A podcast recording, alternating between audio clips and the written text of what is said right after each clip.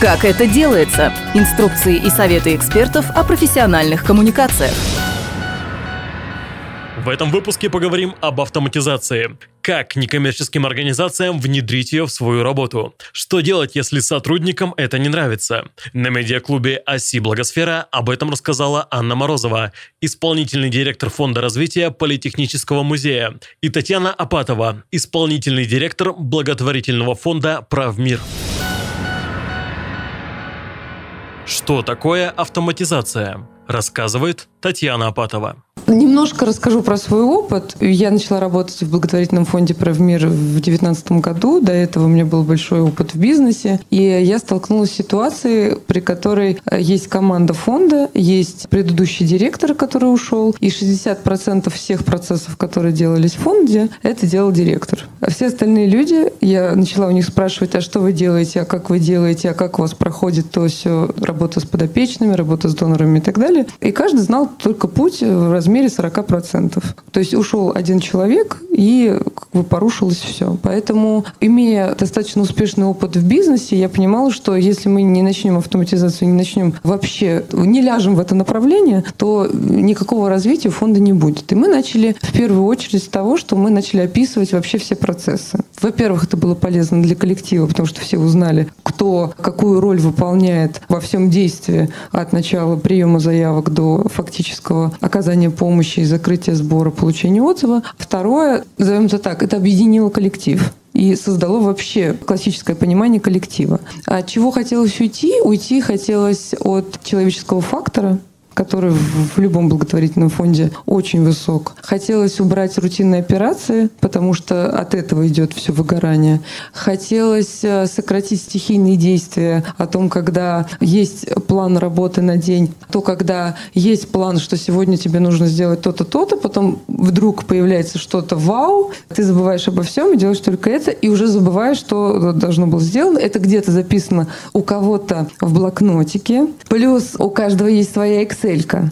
А моя Excel только моя, твоей Excel мою Excel не понять, а я только выборочно могу передать информацию. То есть все те боли, которые, я могу говорить о них бесконечно, они сто процентов отзываются у каждого из вас, потому что мы все вот через это прошли. Просто встал вопрос и непреодолимое желание что-то с этим сделать. Поэтому мы можем говорить о том, что, конечно, автоматизация с точки зрения, например, исполнительного директора – это единственный инструмент, при котором ты можешь контролировать коллектив и можешь в режиме онлайн смотреть, сколько у тебя денег, сколько подопечных и какие есть возможности. То есть в режиме онлайн, исходя из достоверной информации, управлять этой организацией. Автоматизация – это не техническое решение. Автоматизация – это то, зачем тебе это нужно. То есть это скорее образ мысли, чем техническое решение. Автоматизация не равно техническое решение. Это главное, что мы для себя поняли, через что мы прошли, потому что, забегая вперед, я думаю, что мы до этого дойдем. Наш процесс автоматизации занял порядка полутора лет.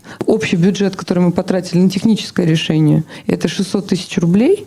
И мы автоматизировали все процессы фонда, начиная от э, и работы с подопечными, работы с донорами и финансовый блок. То есть все это у нас находится в одной системе. И это абсолютно точно на нашем опыте не техническое решение, а именно образ мысли и порядок в самой организации.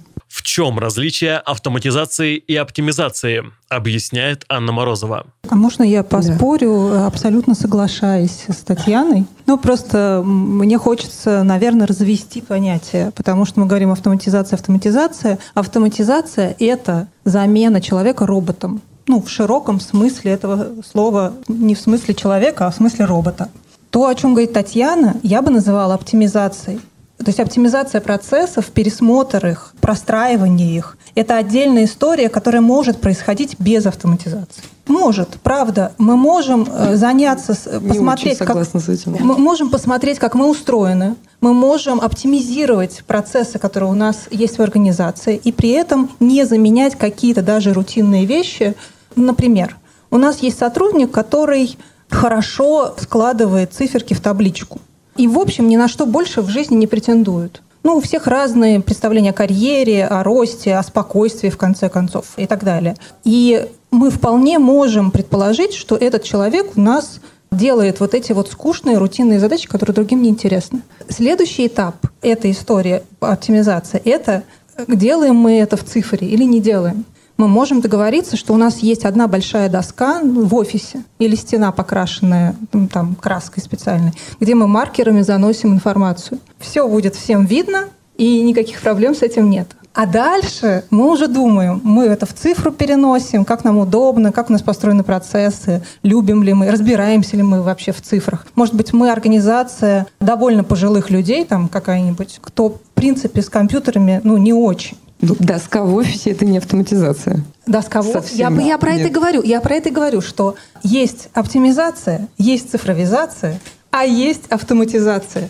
И автоматизация — это замена каких-то рутинных задач, которые по какой-то причине мы не хотим делать руками людей, руками роботов, если у них есть руки, ну или что там у них есть. И мне кажется, что просто, когда мы вот так вот разделяем, мы очень хорошо понимаем процесс и очень хорошо понимаем очередность. То есть вот без того, как мы посмотрели на свои процессы, проанализировали их, увидели, что у нас повторяется регулярно, что у нас повторяется, при этом не должно повторяться совсем, ну, потому что это лишняя задача и так далее. Вот без этого большого куска мы не перейдем ни к цифровизации, точнее, можем. Мы можем сразу купить CRM-ку. Вообще запросто. Просто она работать будет неэффективно. И то же самое, мы можем заменить рутинные задачи роботом, но если она в принципе эта задача не нужна, то это тоже неэффективно. Для чего нужна автоматизация?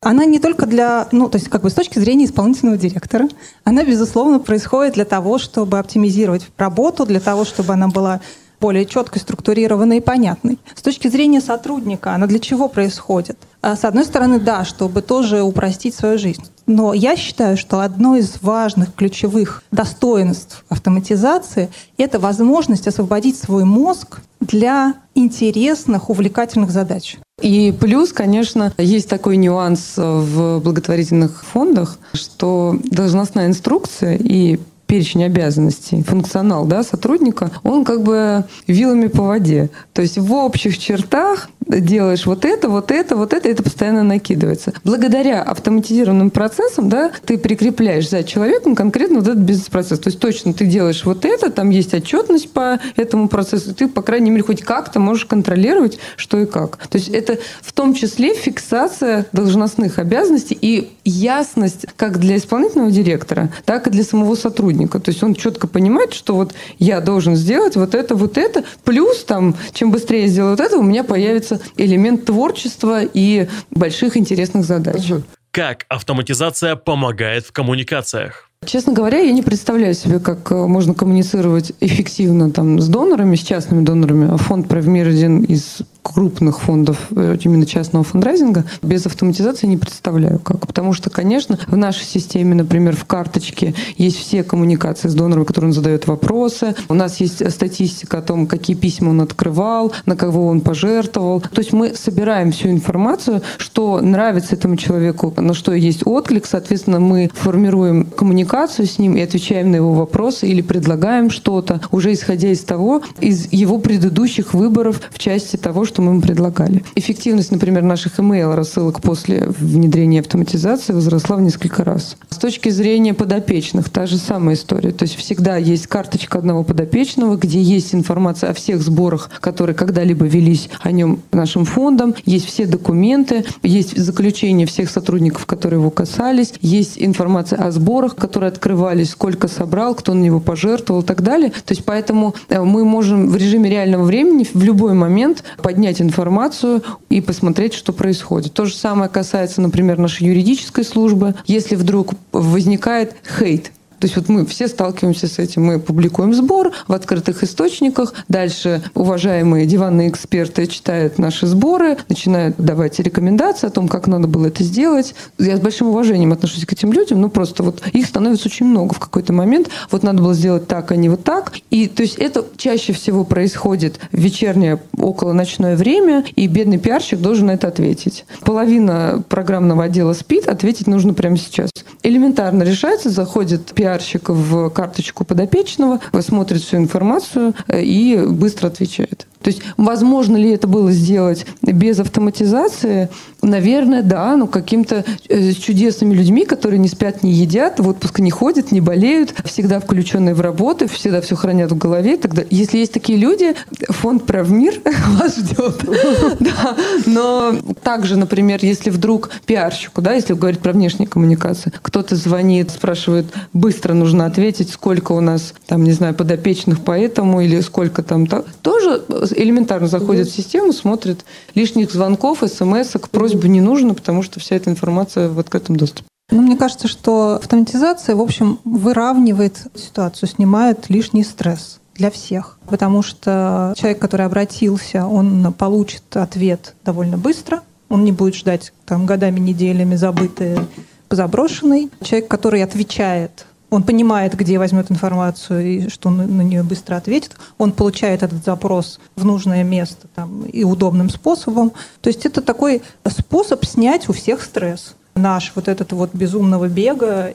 Здесь есть опасность, в которую мы периодически, мы, я имею в виду наш сектор в целом, впадаем. Мы забываем, что автоматизация для людей, а не люди для автоматизации. Вгоняем в эти процессы иногда людей безжалостно, и как бы организуем этот дополнительный стресс. С чего начинается автоматизация процессов? Ну да, когда я была в «Детях наших», мы начали делать систему учета автоматизированную. Это правда. Я вообще гаджетоман. Я обожаю всякие новые штучки. Я скачиваю все приложения, которые надо попробовать, которые кто-то порекомендовал. Я их пробую, ругаю там и так далее. Но у меня есть способность не бояться новых технических решений. Мне они, более того, нравятся. Не то, что я них не боюсь, мне они нравятся. И, э, наверное, поэтому я этим и занимаюсь.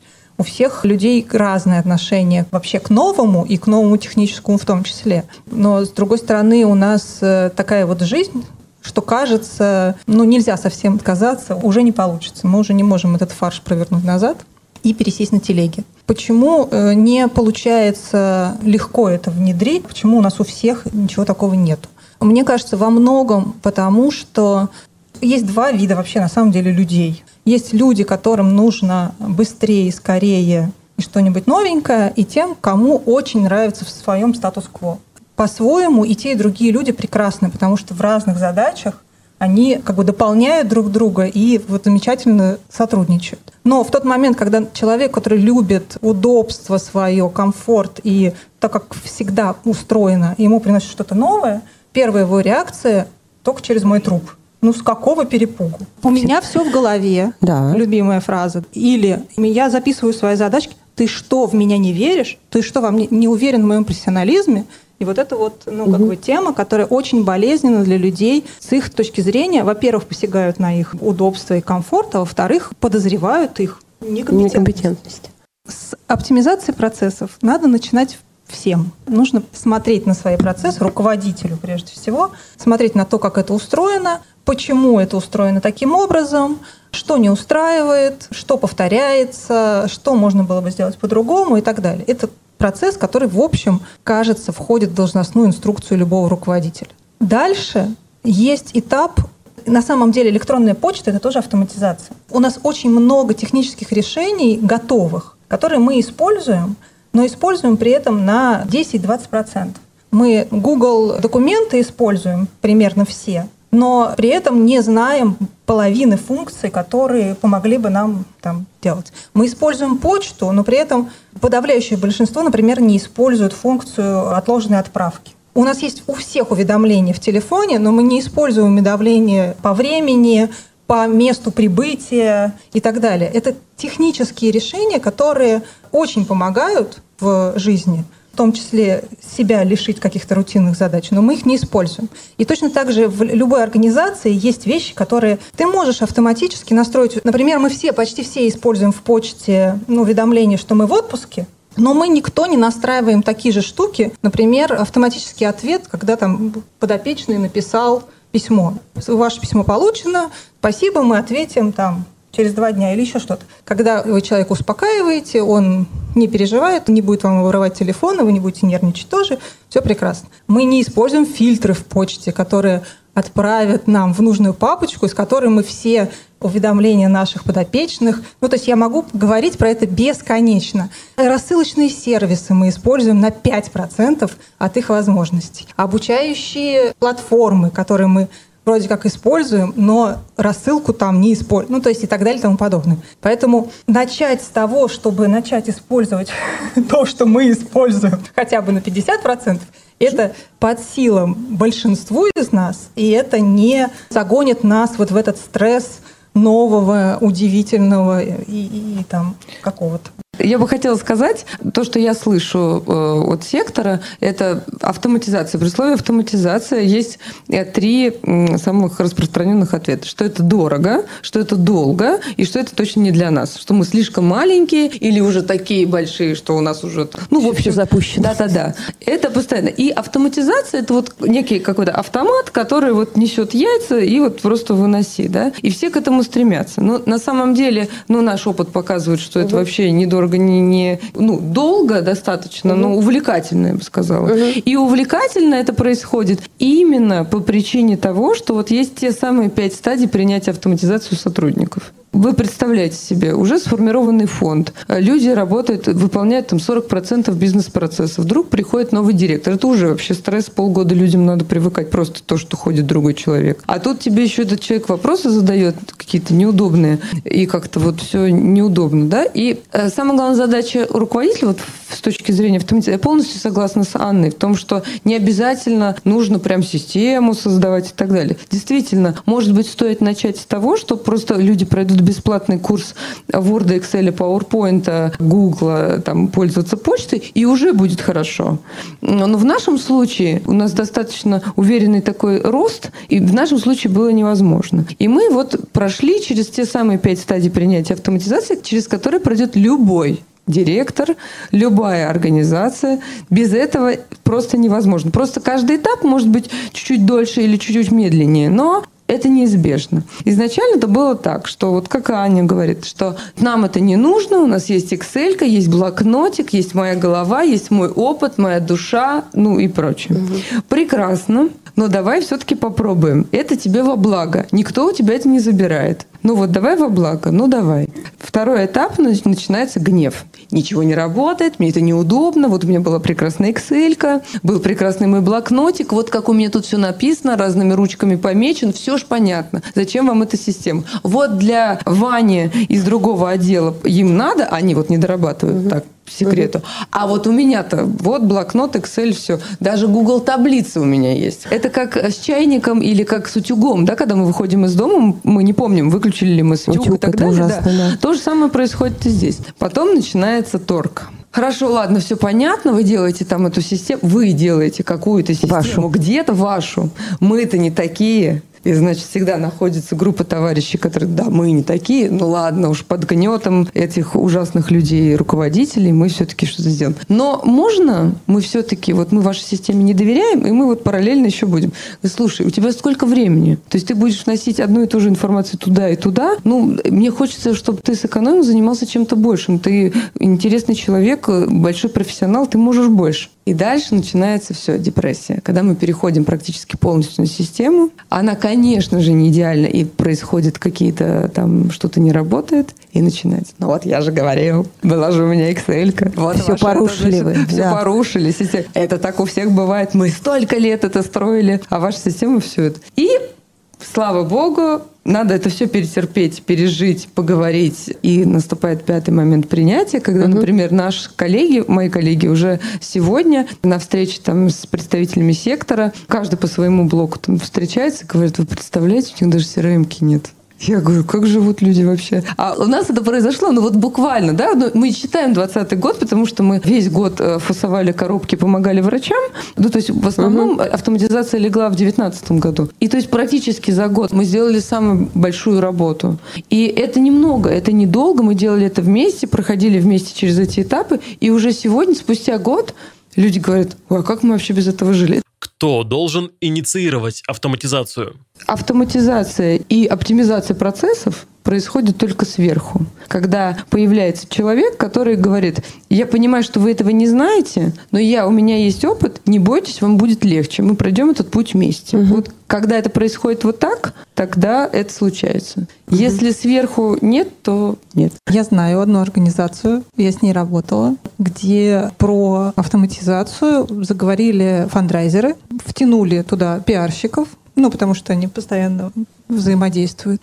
И буквально обманули руководство тем, что подались на акселерационный проект, в котором руководству тоже пришлось принимать участие. И тут руководство поняло, что это вообще тема, и можно этим заняться. Так ну, что это редкость, скорее, скорее это исключение. Ну, на самом деле, я думаю, что если руководство открытое для чего-то нового и так далее, поднять снизу можно идею. Какие технические решения мы внедряем? У нас есть четыре больших блока. Первый блок – это работа с подопечными, работа с жертвователями, сайт наш, да, на котором опубликованы все сборы, и, конечно, один из бухгалтерия, там, где у нас есть вся система бюджетирования, отчетности и так далее. То есть, собственно, они все обмениваются между собой информацией, что позволяет оперативно всю статистику, отчеты, все формировать Начнем с самого начала. Начнем с самого главного. Это бюджетирование. Один из бухгалтерия. Ну, большинства, мне кажется, благотворительных фондов да, установлено один из э, НКО. Мы в режиме расширения дорабатывали там моменты с бюджетированием. Бюджет движения денежных средств, бюджет доходов-расходов,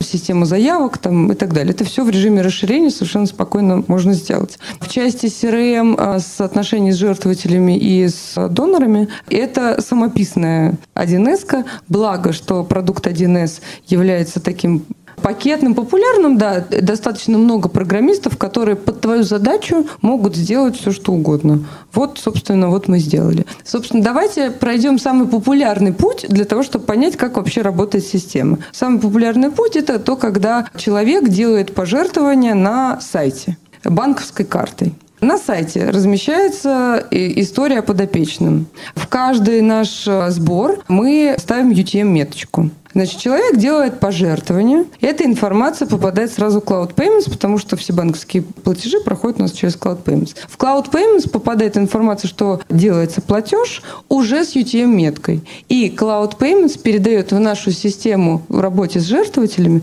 уже информацию о том, что Иванов Иван с такой картой пожертвовал вот такую сумму рекуррентно либо разово вот на этот сбор это уже попадает в систему по работе с жертвователями. Система по работе с жертвователями понимает, ура, Иванов Иван нам пожертвовал, надо ему отправить письмо. Она дает задание Юнисентеру по готовому шаблону мы работаем через рассылочный сервис Unicenter. По готовому шаблону отправляет имейл о том, что Иванов Иван, большое спасибо, что ты поддержал вот такой сбор, мы будем держать тебя в курсе и так далее. Все. Сформировалась карточка этого жертвователя, и там уже вот эти коммуникации занесены. Дальше эта же CRM отправляет информацию в систему бюджетирования, в бухгалтерию о том, что так, пришло 50 рублей вот на эту программу, вот на этот сбор. Все. И также, что касается подопечных, а в подопечных у нас отображается только следующее. Приходит обращение, он проходит через все согласования по времени, да, заканчивается на моменте того, когда мы открываем сбор, в карточку подопечного редактором фонда вносится название статьи и ссылка на статью.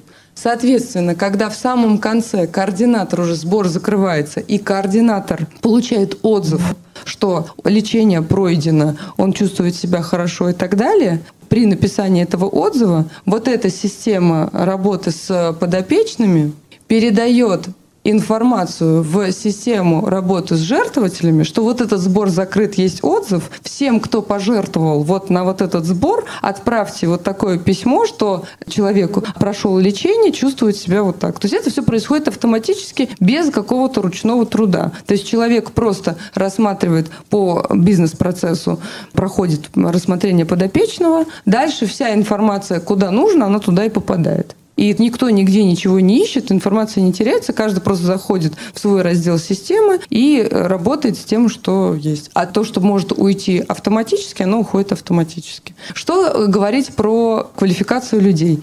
Никаких особенных людей, специально выращенных э, на какой-то ферме или на какой-то деревне э, не нужно. То есть автоматизация, она в помощь. Это как пылесос. Ну, то есть ты можешь убирать квартиру без пылесоса, можешь с пылесосом. Пылесос тебе в помощь. Не надо проходить особое обучение для того, чтобы им пользоваться. То же самое для любых сотрудников, которые работают с автоматизацией. Им это должно быть в помощь, им это должно быть именно во благо, и никаких особых талантов иметь не нужно.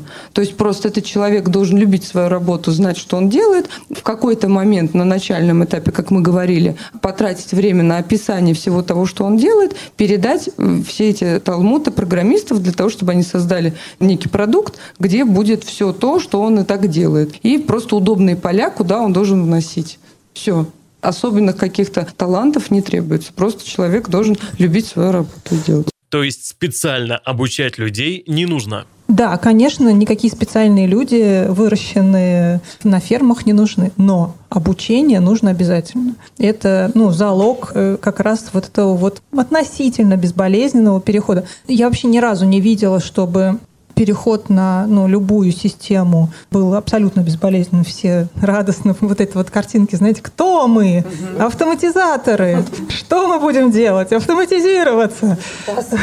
Прямо сейчас, да. Ничего такого нет. Всегда находятся люди, которым это не нравится или не нравится потому что не слишком красиво, или не нравится, потому что недостаточно функционально. Про одну и ту же систему могут да, говорить да. совершенно разные вещи, да. Но я как бы считаю, что есть по ходу сосчитаю, сколько важных пунктов. Первое — это всем рассказать в самом начале, что мы будем делать, чтобы у людей был горизонт планирования своего этого изменения. Да? То есть мы говорим, а теперь 19 год объявляется годом автоматизации. Дальше взять группу людей, которые либо очень лояльны ну, просто так любят директора, что готовы делать все, что угодно. Либо, ну, ну, ну, бывает, да. Либо, например, склонны к такого рода работе. Ну, например, очень легко автоматизировать бухгалтерию. Она и так уже автоматизирована, вся в 1С, да. Ей еще одну задачку добавить. То есть выбрать тот департамент, не знаю, там, э, кучку людей, ну, или там секретарей, делопроизводства, да, где процессы уже понятные, они довольно простые, четкие, их легко разложить, и где успех будет виден довольно быстро и сразу. Вы делаете очень успешный, классный проект, потом опять всех собираете говорите, смотрите, как здорово. А эти-то уже бегают с яркими глазами, говорят, смотрите, как у нас здорово. И дальше нужно обязательно учить. Нужно обязательно показывать, как здорово здесь реализовано, как делать несколько больших обучений на всех, иметь возможность человеку прийти с индивидуальным вопросом, чтобы это не было, ну, типа, господи, я тебе уже тысячу раз объяснял, опять с своим дурацким вопросом. Вот чтобы этого совсем не было, чтобы был всегда человек, который радостно снова расскажет, как это здорово работает, и тогда вот этот вот, ну, хотя бы минимальный уровень стресса, опять же, будет снят. Верно. И еще момент такой, что меньше нужно вкладываться в обучение и тратить время на это, если все задействованы в этом. То есть если они сами на каждом этапе продумывают, как это должно выглядеть, и видят первую версию, потом вносят в нее изменения, потом вторую версию, и уже в конечная версия, которая есть, которая вот уже, в которой мы все работаем, да, программист, например, рассказывает, вот, вот это нажимаешь сюда, получаешь вот это, это сюда, это сюда. И тогда уже всем понятно. Если это вдруг, например, как вот в бизнесе бывает такая проблема, проблема, когда есть отдел, который ты автоматизируешь. Ты их не трогаешь, приходит классная IT-компания, где тебя все понимают, ты говоришь, что тебе нужно делать, они все это делают. Очень здорово. И вот продукт готов. Ты созываешь там отдел и говоришь, друзья, все, что было до, неверно, вот теперь мы будем жить по-новому. И, конечно, это сумасшедший стресс, это депрессия, это отторжение полное, это потом еще два месяца саботаж еще, два месяца, три месяца переходим на эту систему и так далее. А когда это это все вместе как бы вот тогда меньше приходится тратить время на обучение, потому что это уже ну как бы часть жизни.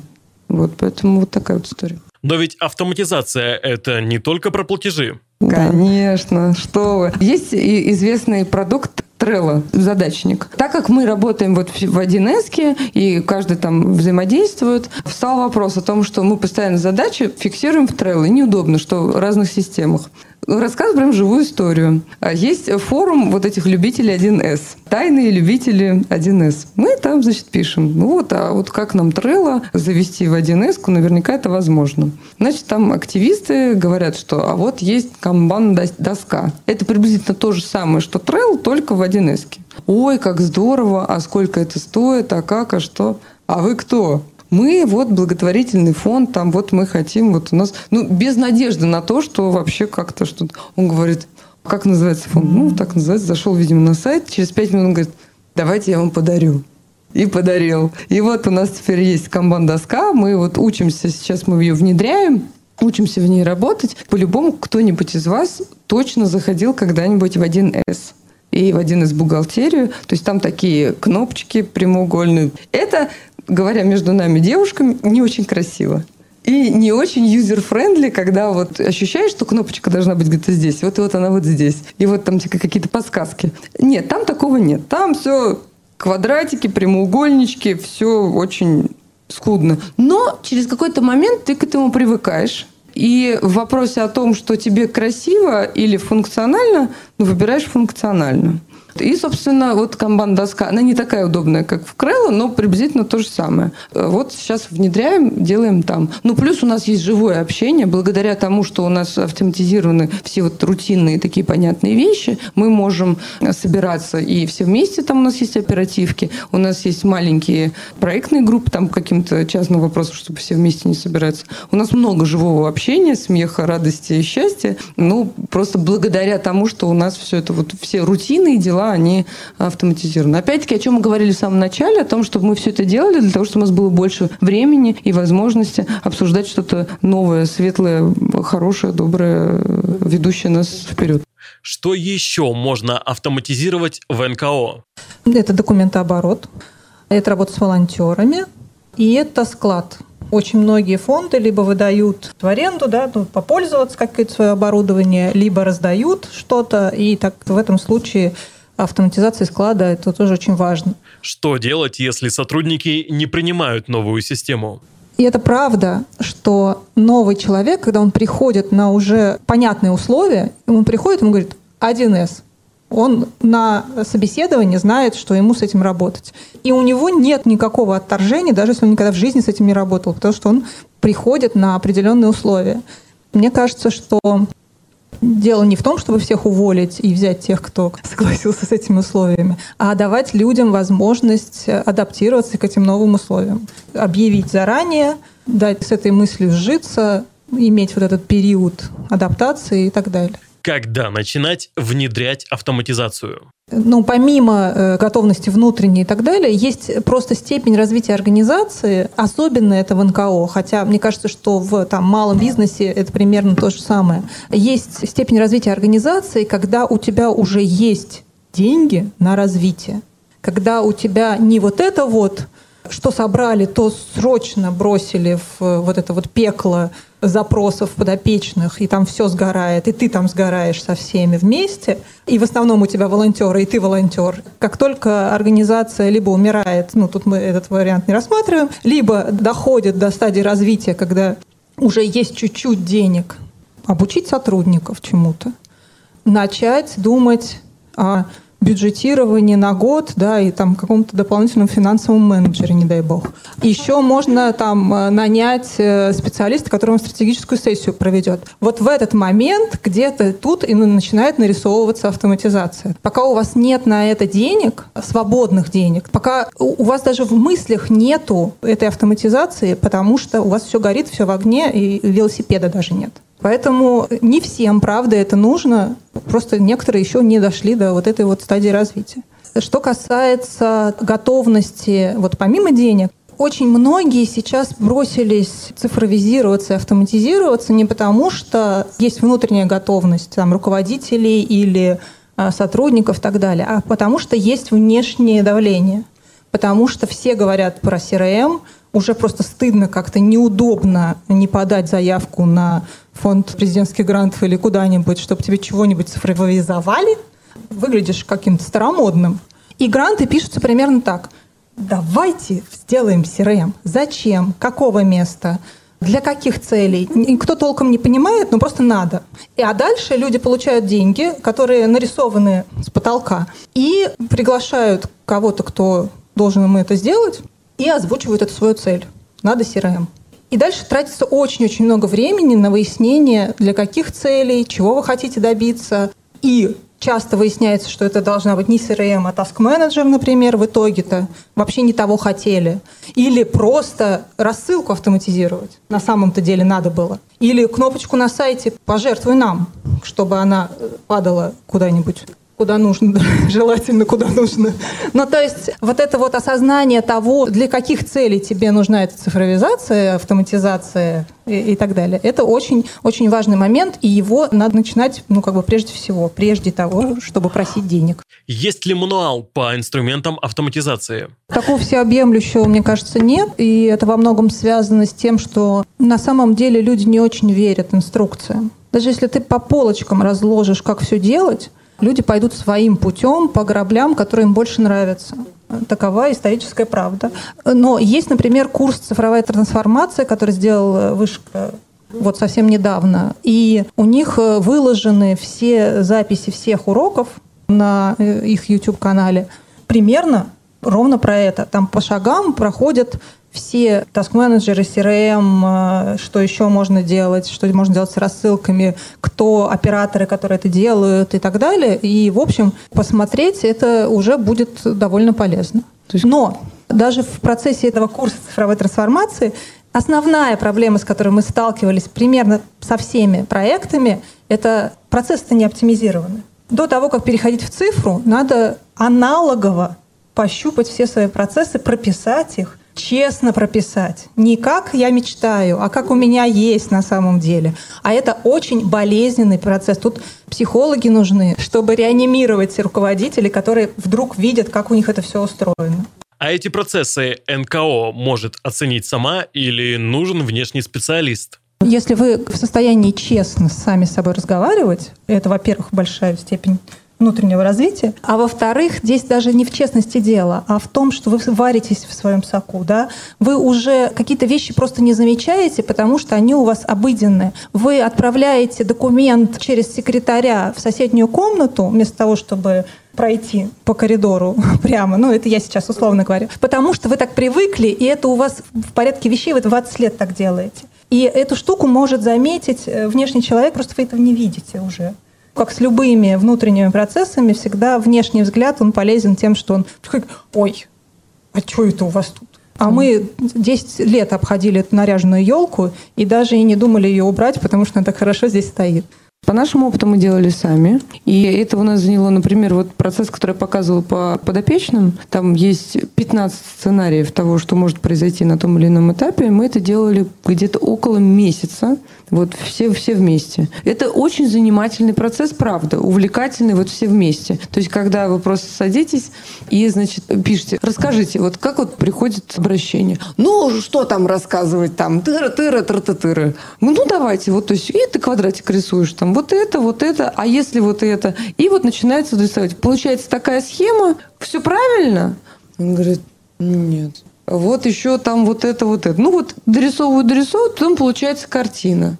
Тань, но это в вашей ситуации, условно говоря, вы этот самый внешний ну, да, взгляд. Да, да, да, да, да, да, для всех да, процессов. Да, да, да. Ну, да, наверное, так. Та проблема, с которой я столкнулась, что очень сложно людям внутри сектора говорить. То есть меня все ждали, что ты нам вот скажи, что делать, мы будем делать. А внутри мы потом закроемся в комнате и обсудим, что это все не так. Но сами тебе не скажем. И я вот билась вот с этим вот моментом. Говорю, я как бы ничего не хочу говорить. Вы скажите, что вы делаете, давайте мы все вместе как-то вот придумаем, как это оптимизировать. Не скажем. Я до сих пор не понимаю, почему, но автоматизация была ничто по сравнению с борьбой вот с этим. То есть, чтобы люди заговорили, чтобы коллеги предлагали, делились своим мнением, чтобы говорили действительно то, что они думают, а не чтобы как правильно говорить. Вот это была задачка посложнее, чем вот эта автоматизация. Можно ли эффективно автоматизировать работу маленькой НКО? В Фонде развития Политехнического музея сейчас 8 человек. Уже не крошечная, но мелкого. Небольшая. Мелкого размера, да. Мне кажется, что, с одной стороны, намного удобнее автоматизировать маленький размер, потому что ты сделал на очень простом, и потом это масштабируешь, чем когда у тебя в большой организации непонятно чего, и тебе надо все это перелопатить. Это прям большой, большой процесс. Но с другой стороны, я очень хорошо понимаю, что люди, когда там три человека сидят в одной комнате, они не понимают, зачем им э, в коммуникации между собой включать э, роботов. Мы вот тут вот э, с вами в секунде полета слов. Здесь просто должен быть человек, обычно это руководитель, который, во-первых, понимает, что он собирается растить эту организацию, да, что он не собирается остаться в вот этих вот трех человеках, и вот в такой истории. Либо растить, может быть, три человека будут делать, просто масштаб растить, да, больше подопечных, больше собирать денег, больше регионов, ну, в общем, чего-то там должно быть больше. Потому что действительно, когда у вас три подопечных, три сотрудника, и 3 рубля вы собираете и распределяете, наверное, хотя а, отбивки в почте все равно можно настроить. Если вы понимаете, что вам есть куда расти, то нужно автоматизировать до того, как вы начали расти, это будет просто экономнее. С точки зрения бюджета, если у вас есть человек внутри, который может это технически реализовывать сам, человек, который не боится новых приложений, в состоянии их как-то минимум настраивать и так далее, если вы выбираете платное решение, значит, это бюджет платного решения, да, они все очень по-разному, ну, там, условно, 10 тысяч в месяц, например, какой-нибудь, да, это я сейчас, наверное, даже многовато взяла. И временной ресурс вот если вы пересчитаете в зарплате количество часов, которые потратит этот человек на, собственно, в это самое внедрение. То есть можно обойтись э, минимум ресурсов для начала. Я еще раз повторяю, в маленькой организации это просто песня делать автоматизацию и цифровизацию и все вот это. Как снизить стоимость автоматизации? Мы не использовали никакие инструменты. Мы, как говорила Анна, мы дошли в какой-то момент до момента, когда у нас появились три копеечки на развитие, и эти три копеечки были вложены вот в это. Собственно, я считаю, что за полтора года 600 тысяч рублей – это, в принципе, посильная история. Я просто говорю о том, что сейчас уже мы узнали из-за того, что началась автоматизация тогда, когда я была совсем неопытна в благотворительности. Но сейчас я не могу сказать, что я сильно опытна, но уже чуть больше, чем два года назад. И я тогда не знала про гранты, что можно подаваться на гранты и туда вкладывать в свои проекты, также включать автоматизацию какого-то блока. Например, это можно было бы, да, наверное, сделать сделать. Я просто говорю, что сейчас мы в апреле поделились опытом с коллегами и разместили большой вебинар про нашу систему. Коллеги посмотрели, заинтересовались, поняли, что для них это подходит, это техническое решение. Мы готовы бесплатно передать код, но не готовы дать своих двух программистов, потому что они два, вот и вот они очень нам нужны. А если у вас есть программисты 1С, мы можем дать код, пожалуйста, внедряйте, развивайтесь и так далее. Просто для того, чтобы оплатить работу вот тех программистов, которым нужно, они подали заявку в фонд «Абсолют помощь». И, собственно, если они его выиграют, соответственно, произойдет передача кода, и коллеги уже внедрят какой-то блок о себе. Собственно, вот так. Фонд президентских грантов с удовольствием дает на цифровизацию НКО. Фонд Потадина недавно проводил серию грантовых конкурсов про устойчивость, но в том числе да, и про автоматизацию. И большинство тех, кто производит продукты по всякой цифровизации, таск-менеджеры, э, всякие штуки, они дают либо скидку НКО, либо дают бесплатно. Там на теплице социальных технологий, Teplo Digital можно посмотреть. Иногда можно просто впрямую написать производителю, который вам нравится, и спросить, не дашь ли нам скидочку. Мы вот благотворительный фонд. Как минимум дают скидку. Бывает, что и дают бесплатно сходить к соседям, коллегам по сектору и посмотреть, что уже выцепили. Потому что есть еще такая штука. Допустим, есть готовое решение, которые не очень подходят, или вы считаете, что не очень подходят. Потому что, например, некоторые CRM не любят использовать, потому что там написано продажи. Вы не можете смириться с тем, что ваших жертвователей называют покупателями в CRM. Очень это обидно. И вы от этого страдаете. Но, э, возможно, есть НКО, которая уже себе купила эту штуку и чуть-чуть ее допилила до того, чтобы продажи переименовать в пожертвование. Они уже потратили деньги. И не коммерческая организация. Не буду отвечать за всех, Но у меня есть ощущение, что если пойти попросить, они с удовольствием поделятся. Может быть, максимум, что они попросят, чтобы они в, вы в соцсетях написали, что это они дали. Да. Да. Опять же, это прелесть нашего некоммерческого сектора, что мы можем друг друга дополнять, э, помогать и так далее. Какие есть инструменты автоматизации? У детей наших есть возможность э, за небольшие деньги, но доработать под вас. Просто продолжу эту тему, что еще есть на рынке. Есть э, мост на базе Bittrex сделанная специально под НКО. И, ну, как бы на самом деле, пожалуй, э, и все, что специализированное под НКО. А дальше куча решений готовых, которые есть у бизнеса, и которые вполне нам подходят. У детей бабочек своя самописная, я имею в виду именно про готовые решения, да, у детей бабочек самописная история, да, про пациентов, подопечных. С «Живи сейчас» мы делаем автоматизацию в планфиксе в моем любимом. Я всем всегда рекомендую планфикс, потому что это великая вещь. Не сочтите за рекламу. Это конструктор у вас есть возможность там реализовать любую свою задачу. Вот я прям не видела ничего, что нельзя там сделать. То есть это не только task менеджеры CRM, э, и там книга контактов, и взаимодействие с рассылками, с платежными системами, и звонки, я буду прям перечислять, да, банк-клиент, э, и бюджетирование и так далее. Все, что вам нужно, может быть реализовано там. И в этом его большое достоинство, потому что многие готовые решения ограничивают вас. То есть мне, в принципе, в жизни очень нравится вот такой подход, когда к вам приходит э, человек и спрашивает, что бы вы хотели сделать? Есть, собственно, два вида этих производителей. Да? Некоторые говорят, мы знаем, что тебе надо. Тебе будет удобно, когда у тебя будет так, так, так и так. Это хорошая штука. Они иногда бывают очень классными, но они ограничены в вашем полете фантазии. А есть вариант, когда к вам приходят и спрашивают, что вы хотите сделать? Давайте попробуем. И вот этот вариант мне всегда ближе. Как сочетать автоматизацию и душевность НКО? Идут ли они вместе? Прекрасно идут. Вообще в обнимку, мне кажется, они созданы друг для друга. Опять-таки, это все про то, что есть понятные вещи, которые должен делать конь, и есть красивые вещи, которые делает душа. И одно другому не должно мешать абсолютно и замещать друг друга. У нас проходит прекрасно. Люди стали чаще улыбаться, коллеги стали более счастливыми, радостными, реже выгорают. Я очень непопулярно, может быть, отвечу. Но я так думаю, и мне кажется, что это может быть близко. Ответ у меня такой. Часто люди, как мы говорили, боятся изменений. Для того, чтобы не начать изменения, а они уже повсюду, везде, и ты как бы ретроград, то, что ты этого не делаешь, тебе нужно найти железный аргумент, почему ты этого не делаешь. И железным аргументом в данном случае является, ой, ну это же стоит сколько. Ну где вот? Ну, потому что обычно действительно автоматизация стоит там больше миллиона рублей, но откуда же мне взять миллион? Там вот был бы у меня миллион, то вот. И все. И как бы это уважительная причина, чтобы не начинать что-то делать.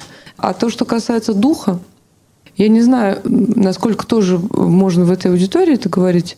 Очень много невротизма среди наших сотрудников много невротиков. Они везде, в общем-то, невротики. Мы с ними встречаемся в торговом центре, в супермаркете, в бизнесе, везде. Но в благотворительности их тоже как-то не сказать, что все, и не сказать, что доктор Апатова сейчас всем поставит диагноз. Нет, нет, нет. Но то есть это распространенный случай, понятно, опять-таки из-за специфики нашей деятельности. Автоматизация помогает немножко как бы работать с невротизмом и вот вносить в свою жизнь больше ясности. То есть когда это в балансе, то есть и ясность, и невротизм, который помогает нам сопереживать, бороться, заходить в дверь, в окно, форточку и так далее. Вот когда они в балансе, вот это вот гармония. Поэтому я считаю, что только в помощь автоматизация нашему духу и крепкости ему. Я согласна. Мне кажется, что если вы начнете разбирать вот конкретные примеры, да, ну, допустим, мы начинаем рассылать автоматические письма, и они становятся менее душевными, допустим, да. Но это же вопрос не автоматизации, а вопрос написания этого письма. Если вы 10 раз нажали на кнопку и отправили письмо, это ровно то же самое, что у вас автомат отправил эти 10 писем. А какое в нем содержание, это вообще вне разговора об автоматизации. Примерно каждый из моментов, которые мы начнем разбирать, он ровно про это, про то, что как вы ставите цели, что вас двигает, а чем вы мотивируетесь. Это совершенно не связанные вещи с автоматическими процессами. От того, что я встаю по будильнику, не значит, что я ненавижу свою работу. Понимаете, я просто автоматизирую этот процесс, я позволяю себе не просыпаться каждые 10 минут. Опоздала, не опоздала, опоздала, не опоздала. В итоге не выспалась и пришла уставшая. Спокойненько встала там по будильнику. Это вот ровно про это. Заменяет ли автоматизация полностью работу человека? Например, робот Маша отвечает на наши звонки, но не всегда точно. Что делать? Автоматизация это вообще как единая база, в которой хранятся ваши данные. То есть работа как частный фандрайзер, там, не знаю, координатор, он как работает, так работает. Просто автоматизация создана для удобства, чтобы это все хранилось в одном месте, и это все делилось между собой. Не нужно было между кабинетами ходить, собирать статистику. Это только про это. Автоматизация не делает работу э, за вашего сотрудника. Она помогает ему быстрее делать какую-то часть работы, но не делает ее за нее. То есть, мне э, кажется, еще это, когда возникают эти... Это есть такая страшилка, мне кажется. Например, вот оценка грантов. Есть э, вот это ощущение у людей, особенно те, кто не получили грант, что тебя прогнали по какому-то роботу, и не вдумались, не вчитались, какая-то эта история. И это, опять же, не про автоматизацию, а про коммуникацию, про то, как вы коммуницируете со своим эм, грантополучателем, заявителем или еще кем-то, и объясняете ему процесс. Что вот в этом месте стандартные места будут заполнены и проверены автоматом, а нестандартные поля обязательно посмотрит человек, ориентируясь там вот на это наше положение. Вот мы так думаем, что так это должно быть. Имеем право думать, имеем, но это прописано, это понятно и это открыто. Как только есть открытая коммуникация, снимаются вопросы вот этого вот непонимания процесса и, соответственно, претензий к этому процессу. По поводу, забыла, Маша ее звали, да, робота. Э, я считаю, что всех надо учить, и роботов тоже. Они научатся, они просто еще как бы в процессе. Чем больше мы будем их использовать и разговаривать с ними. А вот вы знаете, например, что в большинстве машин навигатор хуже понимает женщин, чем мужчин. Хотя все исследования показывают, что женщины говорят четче. Просто потому, что навигаторы учат на голосах мужчин, на разговорах мужчин. Поэтому разговаривайте со своими навигаторами как можно больше, и они научатся. Как это делается? Инструкции и советы экспертов о профессиональных коммуникациях.